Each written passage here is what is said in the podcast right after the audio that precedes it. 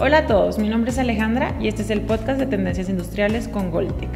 El día de hoy nos acompaña nuevamente el ingeniero especialista en manufactura aditiva Manuel Gutiérrez y vamos a hablar sobre una de las aplicaciones de impresión 3D más comunes en la industria, que son las fixturas y herramientales, auxiliares en los procesos de fabricación. Sin embargo, para este podcast vamos a darle un enfoque diferente llevando este desarrollo con equipos profesionales de manufactura aditiva. Manuel, sabemos que en la industria se utilizan mucho las fixturas a lo largo de los procesos de fabricación. ¿Qué impacto está teniendo el uso de la manufactura aditiva en estas aplicaciones? ¿Qué tal Alejandra? En, estos, en estos casos, eh, efectivamente, sabemos que el uso de las, de las y los herramientales a lo largo de los procesos de fabricación es muy común y es algo que ha sido siempre muy utilizado en todos los sectores industriales. ¿Qué es lo que está sucediendo? Eh, lo que es la manufactura aditiva nos ofrece esa libertad de poder imprimir o fabricar fixturas o herramientales con mayor complejidad. Sabemos que la industria está creciendo y las exigencias y demandas son cada vez más, más complejas, con modelos este, más intrincados y pues esto nos, nos está llevando a que la manufactura aditiva también sea utilizado en este tipo de aplicaciones. Ok, Manuel, entonces el impacto eh, o de qué manera se puede ver este impacto en el desarrollo de estas aplicaciones. O sea, sabemos que la manufactura aditiva te ayuda en la parte de optimización de los costos de producción y de los plazos, pero ¿cuál es el impacto en, estas aplicaciones? Mira, existen varios impactos, Alejandra. Este, ya una vez teniendo un equipo de, de manufactura aditiva de tipo profesional, pues nos da la flexibilidad de tener diversos materiales y también pues imprimir geometrías de mayor complejidad. ¿Qué es lo que, nos va a impactar principalmente? Los tiempos de, fabricación, obviamente reduciendo los plazos de, lo que es la obtención de, una pieza o una fixtura, ya que podemos hacerlo en casa.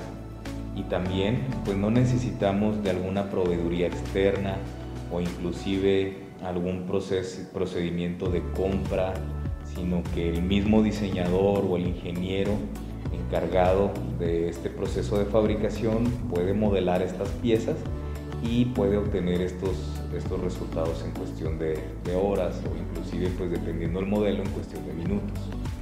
Esto nos va a dar pues esa, esa flexibilidad de tiempos de respuesta.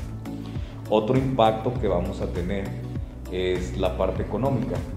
Eh, no es lo mismo que tercericemos o que estemos mandando fabricar eh, piezas relativamente sencillas fuera y se incremente el, costo por un procedimiento de compra o inclusive la complejidad que, llevan estos, estos herramientales o fixturas que pueden llegar a elevar el costo, ya que con la manufactura aditiva inclusive podemos simplificar o reducir los volúmenes de nuestras piezas.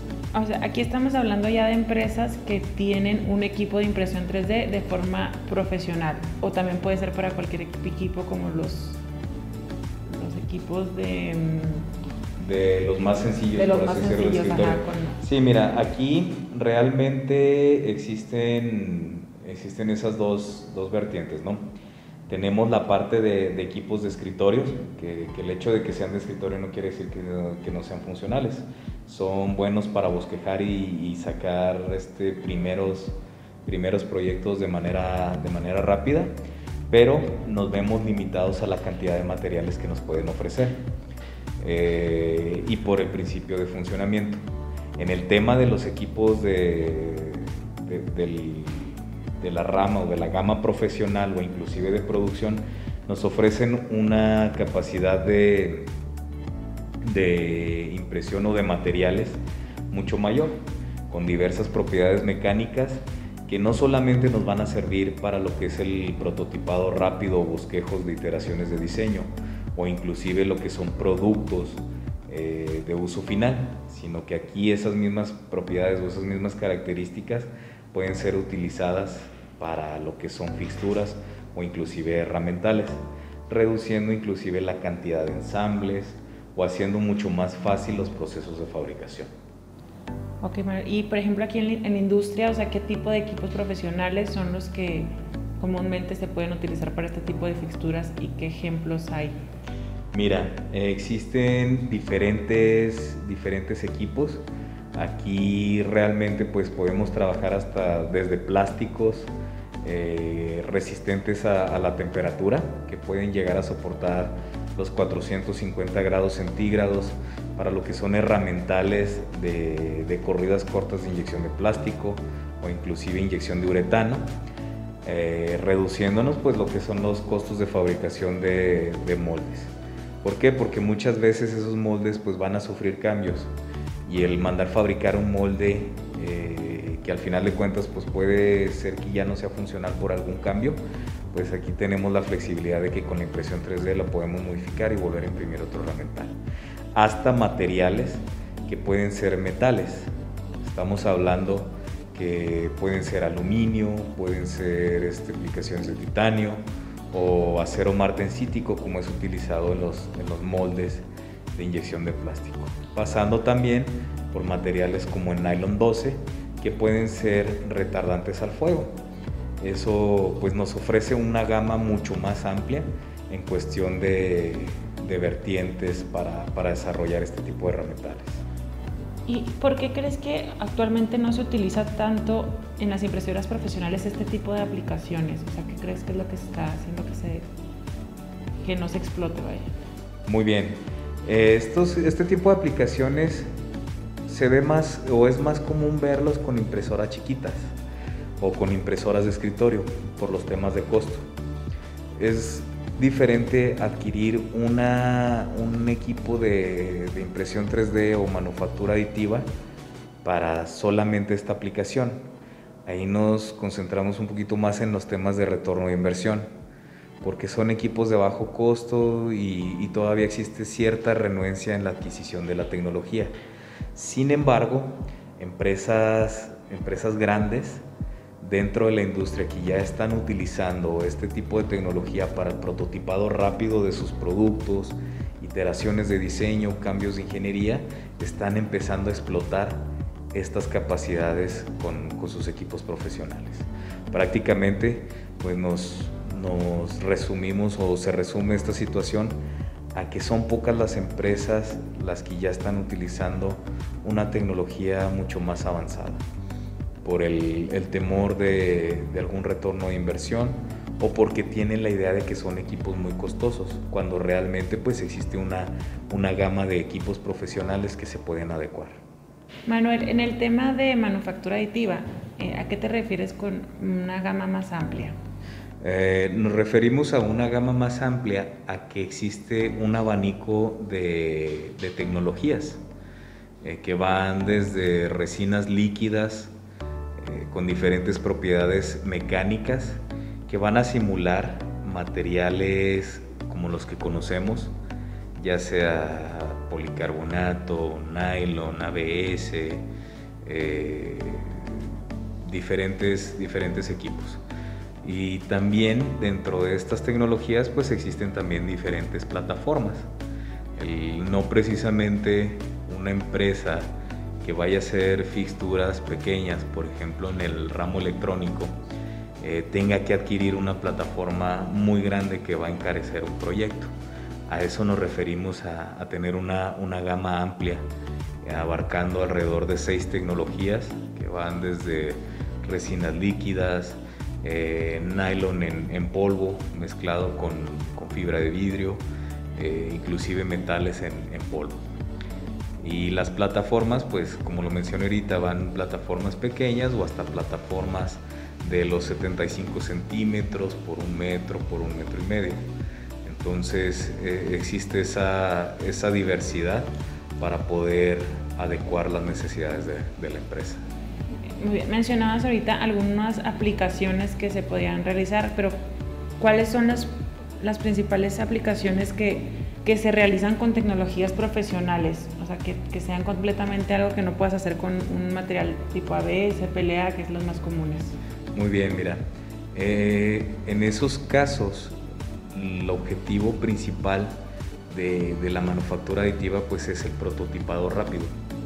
Estamos hablando de poder materializar lo que son nuestros, nuestros diseños, nuestras iteraciones de diseño, pero llevarlas a, un nivel de acabado de superficie, de propiedades mecánicas que nos puedan ayudar a simular nuestro producto y también pues inclusive lo que son piezas de producción, que son materiales que ya pueden ser utilizados como producto final, sobre todo en corridas de bajo volumen, pero que son de alto valor porque reducimos lo que es la cuestión de costos de precisamente herramientales. ¿Cuándo no sería adecuado utilizar la manufactura aditiva en ese tipo de aplicaciones? O sea, ¿cuándo no dices tú no tiene caso estas aplicaciones utilizarla? De acuerdo. Eh, ese es un punto muy importante, Alejandra, porque actualmente se creó una idea de que la manufactura aditiva pues, nos iba a servir para, para hacer prácticamente todo. Entonces, este, se, se, generalizó ese concepto y ocurrió pues una gran decepción, ¿no? Pero es, es muy importante resaltar cuando no es utilizada esta tecnología o cuando no es viable. En el caso de que sean geometrías muy sencillas, es decir, que sean fáciles de fabricar por procedimientos tradicionales como maquinado, como como otros, otros procesos que van a ser mucho más, más accesibles. Es decir, pues que la, la manufactura aditiva no le dé ese valor agregado a nuestro trabajo. Otro tema muy, muy común es que se tenía esa inquietud de que la manufactura aditiva iba a sustituir a los temas de producción. Pero realmente ahorita la manufactura aditiva, a pesar de que está avanzando de una manera muy acelerada, el crecimiento va más para el lado de los materiales o las capacidades de materiales. Y en el caso de procesos de fabricación o volúmenes de fabricación altos, todavía no es rentable lo que es la manufactura aditiva.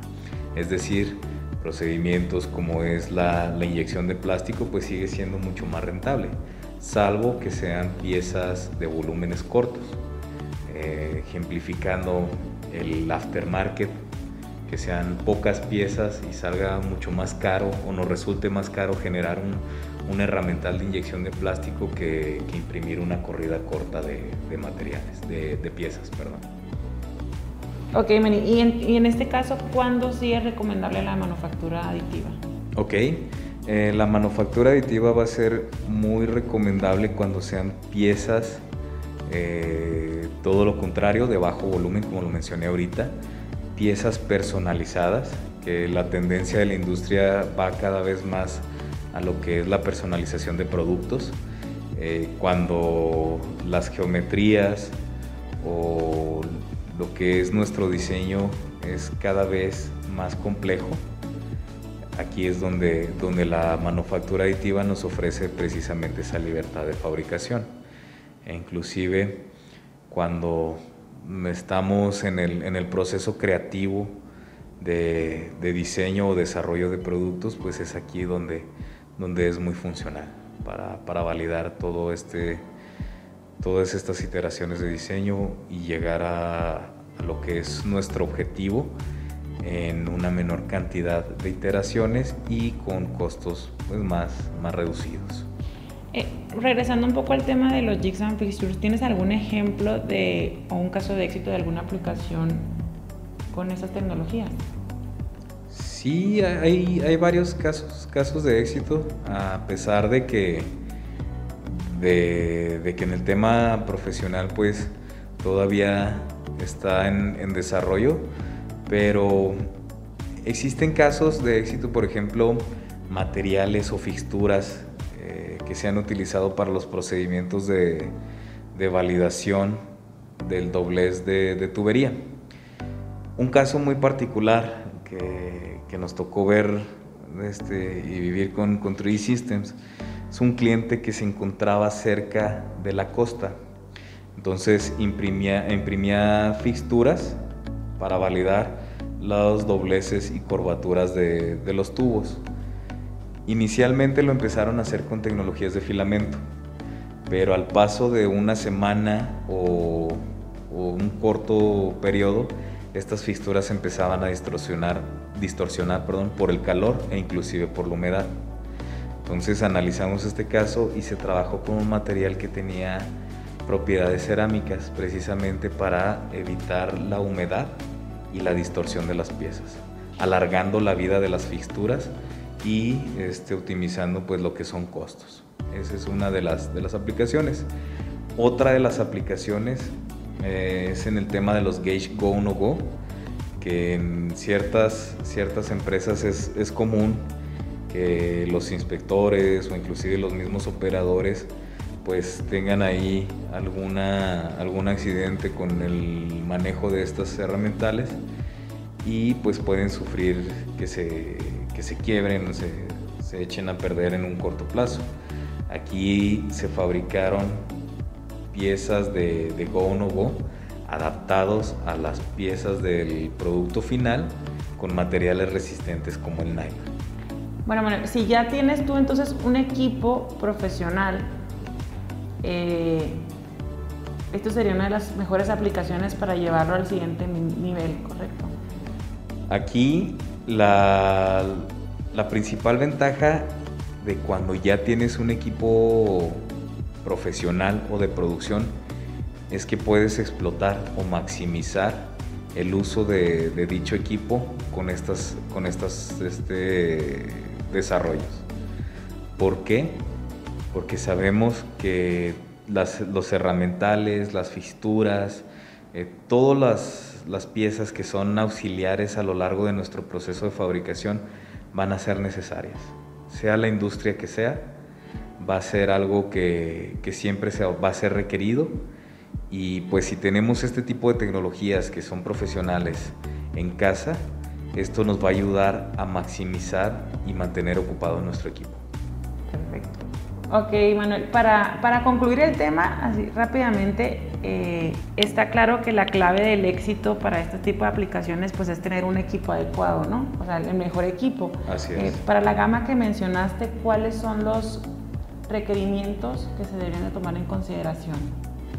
Esto es muy importante, Alejandra, y tienes, tienes toda la razón. Eh, dentro de los criterios que tenemos que tomar en cuenta, pues es entender la aplicación final. Vaya, si vamos a estar haciendo corridas cortas de fabricación, el volumen de piezas que vamos a, considerar imprimir eh, por, a lo largo del mes o en una línea de tiempo, eh, la precisión y exactitud que nosotros estamos esperando de de este tipo de aplicaciones o para este tipo de aplicaciones.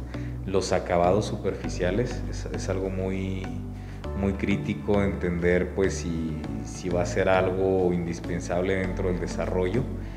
Eh, las propiedades mecánicas que, tenemos o, requerimos para, para, esta aplicación, ya sea para el, prototipado rápido o inclusive para los temas de, de Jigs and Fixtures. Si estamos considerando el uso de un equipo profesional para ambas aplicaciones, pues es importante entender si vamos a llevar algún soporte de carga, eh, la rigidez que tiene que tener nuestro material, las vibraciones que, a las cuales van a estar sometidas o si no va a estar sometido, eh, la resistencia en el caso de, la humedad, como el caso de ejemplo que mencionamos ahorita, que, que fue uno de los criterios para seleccionar un equipo profesional y de esta forma pues ya les funcionara también para la parte de fixturas. Eh, la resistencia en el caso de, aplicaciones con algún químico, eh, considerar pues las temperaturas, otro de los temas que, mencionamos ahorita, si, si, van a ser necesario pues que soporten eh, altas temperaturas. Son algunos de los criterios. Sin embargo, pues este, pueden entrar más, más variantes, las cuales pues, se pueden abordar según, según el caso. Bueno, Manuel, muchísimas gracias. Muchas gracias por compartir tu conocimiento con nosotros en este podcast.